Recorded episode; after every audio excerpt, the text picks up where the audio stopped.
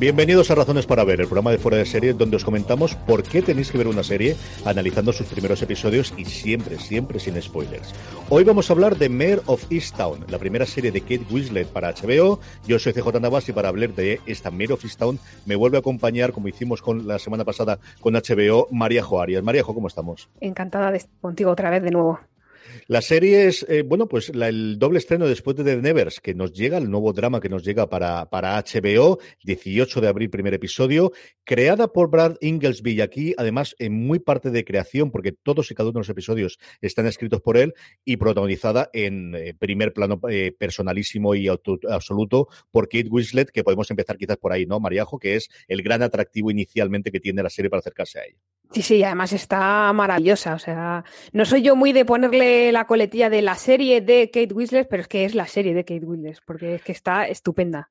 Kate Winslet interpreta a Mary Sheehan, un personaje eh, conocido de un pequeño pueblo en Pensilvania, alguien que fue tremendamente conocido en su época del instituto porque fue la persona que anotó la, canasta, esto es muy americano, esto es muy totalmente, en el, equipo de baloncesto del instituto que le dio el único trofeo y a partir de ahí, con el paso del tiempo, se ha convertido en detective, en policía y ella misma, desde luego, eh, Kate Winslet eh, nos comentaba en el artículo que Beatriz Martínez hizo sobre ella, diciendo que es una persona adorable pero repugnante, fuerte pero débil, vulnerable pero estoica, repelente pero encantadora, moralmente sana y moralmente corrupta, es decir, al final, un personaje lleno de matices y lleno de grises, como en general es todos los personajes que tenemos en esta serie también, Mariejo.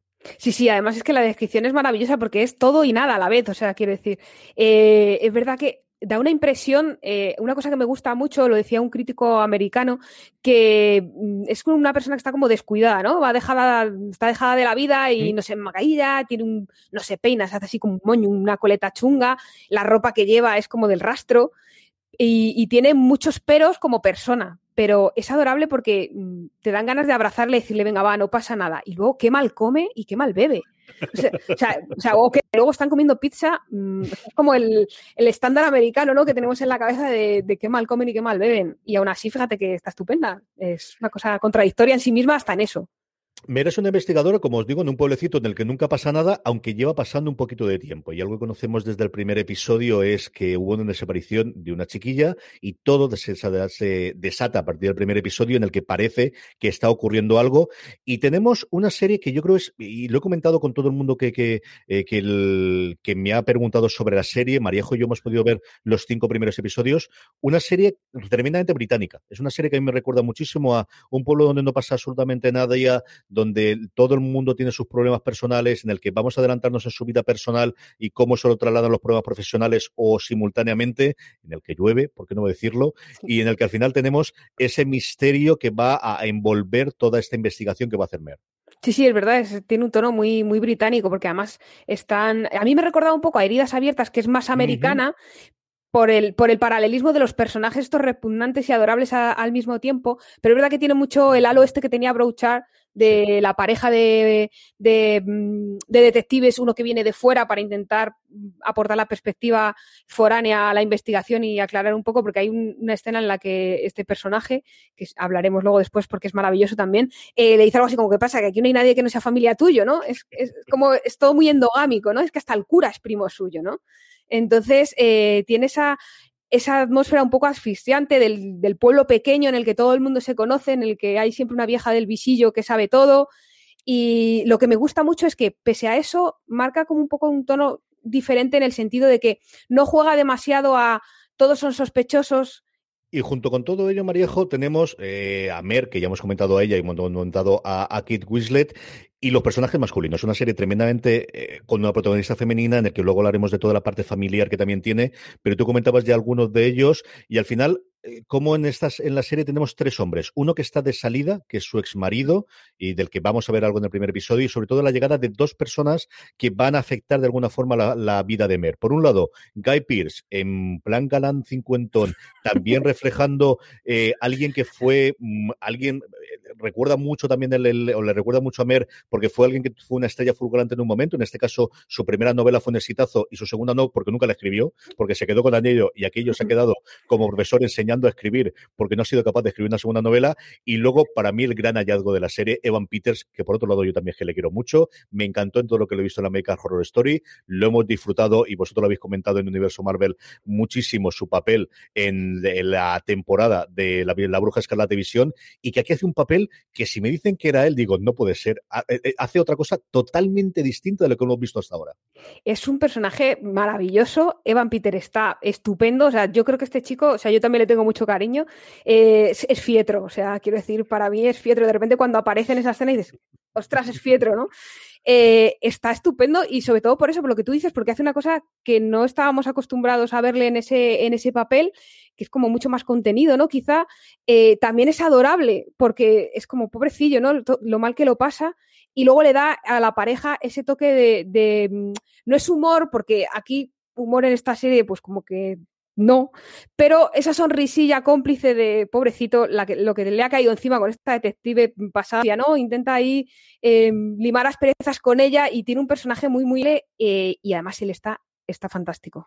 Está estupendo como están estupendos todos y también está estupenda la familia cercana que tenemos Mer, compuesta fundamentalmente por su madre, protagonizada por la maravillosa y fantástica Jen Smart eh, en un papel nuevamente muy distinto, pues si lo hemos visto recientemente en Legión o por supuestísimo en Watchmen, y luego la que para mí es la otra de un descubrimiento de la serie, una jovencita llamada Anguri Rice, que interpreta a su hija, a Siobhan Sihan. A mí me tenían ganado porque se llama Siobhan igual que mi hija, entonces quieras que no, esa parte ya la tenían ganada, pero es que me encanta el papel que hace de una chica tremendamente lista, tremendamente inteligente, con una relación lésbica un pelín complicada y un pelín esta, y que además te da esa sensación de esta es la que puede salir del pueblo.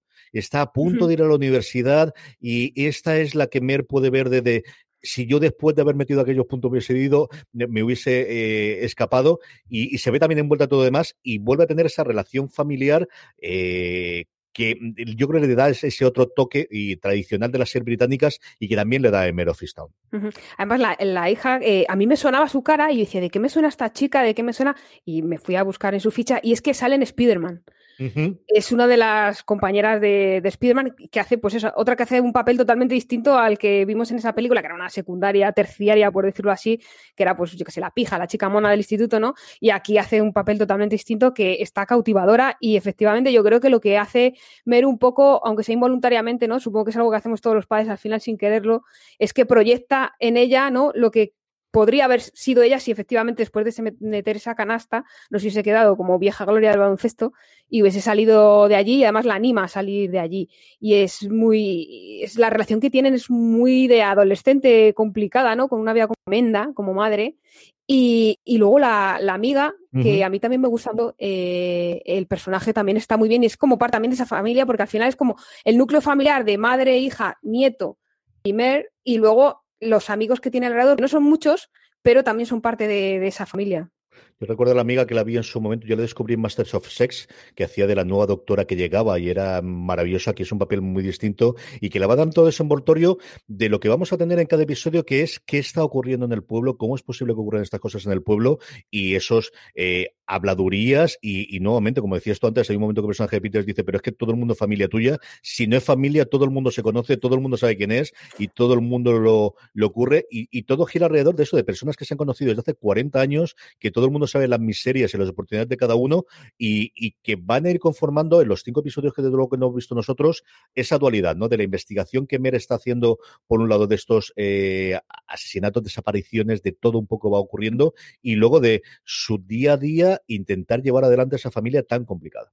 Sí, porque la familia de Mer es complicada, pero en realidad todos tienen sus propias miserias. O sea, yo creo que en ese pueblo no hay nadie que no tenga una miseria que vaya arrastrando. Todos los personajes están entre depresivos y tristes. Parece que se han rendido a lo que sería, o sea, la meta de la vida que es intentar, ¿no? Llegar a alcanzar la felicidad, o aunque sea a veces, ¿no? Y estos parece que están totalmente rendidos, que se han generado una parte de, de su vida ahí se conforman, ¿no? Es como, bueno, pues mejor lo malo conocido que lo bueno por conocer. Y todos tienen muchas miserias.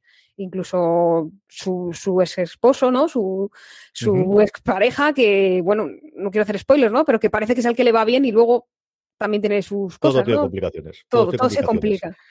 Una de las cosas que yo creo que podemos comentar también es de la parte autoral, y lo iniciaba, eh, o lo decía inicialmente, es una serie tremendamente de autor en cuanto a la escritura y también en cuanto a la dirección. Y es que el guion de todos y cada uno de los episodios los hace Brad Inglesby, pues en la tradición que recientemente tiene la miniserie de HBO, ¿no? De que sea un autor único, y también remontándose, y esto han ido cambiando con el tiempo, pero lo tuvimos originalmente en True Detective y lo hemos tenido recientemente, especialmente en Big Little Lies y en el resto, el tener un único director, que en este caso es Craig Sobel, al que vimos en un momento en The Hunt, hizo alguna que otra cosita y, ha hecho en alguna película. Y creo que es otra de las cosas que también es marca de la casa, ¿no? El que al final tengas un director único que te ha permitido dar esa, ese aspecto de ese pueblo de, uff, es que de paso está bien y se ha nacido aquí, pero no es un sitio donde te irías a vivir habitualmente. No, no, desde luego yo, yo que además he crecido en un pueblo, no me iría en general a un pueblo y menos a este. Eso ya te lo, te lo digo, porque además hace una cosa muy bonita y que aporta, mucho a la serie, es lo que tú dices, ¿no? Al ser un único director le da unidad y como es una miniserie, eso se agradece porque le da como un empaque, pues eso, único a la, a, la serie, que son solo siete capítulos, y eso se aprecia a la hora de la dirección, donde pone la cámara, en los planos que hace, cómo le da protagonismo al pueblo, porque no sé si todos, porque al final como me los he visto, me enganché tanto, me los he visto como en cadena, ya no distingo lo que pasaba en el tercero del cuarto, pero sí que me di cuenta al principio que eh, había capítulos que empezaban con un plano del pueblo. Se extendía más o se extendía menos, eh, duraba más o menos, pero sí que le daba un protagonismo al pueblo, a esas casas que están como desconchadas, dejadas también como los propios protagonistas. Yo creo que todo eso ayuda a la, parte autoral, el que haya un único guionista, un creador que se encarga de que el guion esté muy unido y sea muy sólido, y luego el director, que lo traslada con su propia visión. Sí, Zobel ha hecho en televisión alguna cosita en, en, Outcast en su momento, hizo American Gods, hizo Westworld, pero sobre todo y fundamentalmente hizo también One Dollar, que es una serie que duró, una temporada en CBS All Access, es de las primeras series que hizo junto con la llegada de la serie de Star Trek CBS All pero sobre todo de Leftovers. Hizo tres episodios, incluido ese asesino internacional que todos los que vimos la serie lo recordamos, que era ese episodio más o menos onírico de la segunda temporada, que fue sencillamente maravilloso y aquí nuevamente se viene a lucir. Y tú hablas de la parte de de, las imágenes. Otra de las cosas que me estoy dando cuenta yo y que le iba a comentar el otro día cuando hablamos de The Nevers y se me pasó al final, es cómo han cambiado los títulos de crédito de HBO, que normalmente teníamos sobre todo la imagen de los soprano de un minuto al principio y aquí sale nada, en un bordecito muy bonito, eso sí, con una tipografía muy sencilla, pero eso es todos los títulos de crédito iniciales que tenemos ahora en la serie de HBO. ¿eh?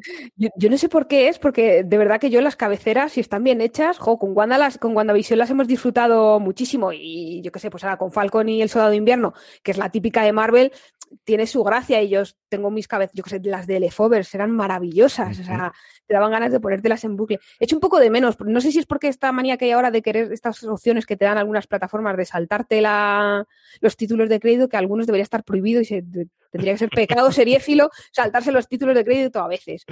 Eh, pero es curioso porque, por ejemplo, con, con 30 monedas sí que estaba muy trabajado los títulos de crédito, de hecho, eran como una especie como de resumen, ¿no? De, ¿Mm? del origen del tal. Entonces, sí que es curioso eso que, comentas. No sé muy bien a razón de qué viene. No, a mí es que además ha sido los dos recientes, porque tirando, y ahora comentaba antes Big Little Lies, que también quizás puede ser la referencia, o tú decías heridas abiertas, lo tenía. Yo, la canción, y no lo pasaba jamás. Yo, siento que ahí soy muy educado desde la época, en su momento, con, con Los Soprano, pero es que además la cancioncita y ese viaje que se hacía por Monterrey en su momento de Big Little Lies te metía totalmente. Y aquí es cierto que esos planos iniciales que normalmente tiene al principio te va metiendo, pero, pero lo echaba mucho de menos. Eh, Maríajo nos ha contado cómo vio los cinco episodios. Este que os habla fue exactamente igual. O sea, en cuestión de un día y medio creo que fue, y porque empecé a verlo a las 10 de la noche, si no me lo hubiese cargado los cinco de golpe. Es una serie eh, de verdad que a mí me ha gustado eh, mucho, mucho, mucho. Vamos a tener, como es norma de la casa de HBO, un episodio por semana. Marejo, ¿cuánto te cabreó no tener el sexto y el séptimo para ver qué es lo que pasaba? porque ahora tenemos que esperar, pues si la estrenan, ¿qué día la estrenan? Que ya me he olvidado, la semana que viene, ¿no? Eh, Fue estrenada el 16, eso es. 18 de abril aquí en España. Pues nosotros la hemos visto y vamos a tener que esperar desde que la hemos visto, o desde que nos pasamos a escribir, como mes y medio para poder llegar a ese... el 24 de mayo tú y yo no veremos claro, es una barbaridad. castigo divino, esto ahora todos los oyentes que dirán, eso pasa por verlos antes. Claro, pero es que además yo me, puse, tenía que hacer, tenía que escribir de y tal, y me, me, puse a verla y dije, venga, va, con dos uno no, porque es poco, con dos yo creo que ya te puedes hacer una idea, hacer la crítica, es un drama, no tengo ganas de drama, y de repente dije, ostras, ¿por qué no me han pasado el 6 y el 7? Voy a escribir, necesito el 6 y el 7 ya. Ves, tremendamente adictiva. ¿A quién recomendamos la serie, eh, Marejo? Eh, yo creo que a todo el mundo, porque yo creo que todo el mundo puede adorar y odiar y querer y abrazar a Kate Winslet y todo, y creo que está arropada de una manera, con unos personajes, con una historia. En los niños, creo que todo el mundo. Raquel Pérez, que está, nos está siguiendo en directo mientras emitimos esto, nos dice que esto nos pasa por ansias. Sabía yo que nos iban a pasar estos comentarios y que nos iban a ocurrir estas cosas. Un beso muy fuerte, Raquel. Yo creo que es una serie para, desde luego, los aficionados al, al, género negro, sin ningún género de dudas. Aficionados, antes comentaba Maríajo Broadchurch, Happy Valley, yo creo que es otra de las series que también te puede venir a la cabeza fácilmente, incluso teniendo la propia investigadora. Es una serie mayúscula. Ve del primer episodio. Yo creo que vale muchísimo la pena a nivel de producción, a nivel de interpretación, Wislet está pues en Imperial. O sea, ves en la carátula y sabes por qué tiene que estar ahí. Y luego los secundarios, especialmente como os digo, tanto la hija como Van Peters valen muchísimo la pena le dan un color y un tono distinto a, la parte sombría y sobre todo la parte de desesperanza de no hay salida. Yo creo que al final lo que ves es muchos personajes encerrados de en mi vida se ha quedado en esto y voy a tirar para adelante lo mejor y mi gran acierto va a poder ser beberme la cerveza viendo el partido de fútbol americano o el partido de baloncesto cuando en un momento dado lo hacen algunos de los personajes, pero esto hay y no hay forma de romper y no hay forma de salir. Quizás estos dos son los grandes halos de esperanza que tenemos. Pues hasta aquí ha llegado estas razones para ver, hablando de Mayor of Easttown, un episodio nuevo todos los lunes en HBO España. María Arias, un beso y muchísimas gracias por haber hablado, hablado conmigo un ratito de la Nada, un placer, encantada. Y a todos vosotros, gracias por escucharnos. Mucho más contenido en fueradeseries.com, incluida la crítica de Mariejo sobre la serie. Eh, hablando de Mariejo y de Raquel, los podéis ver, recordar todos los sábados a partir de las 11, hablando sobre las series de Marvel en Universo Marvel y mucho más contenido en podcast en Fuera de Series. Gracias por escucharnos, gracias por estar ahí. Como siempre os digo, recordad, tened muchísimo cuidado.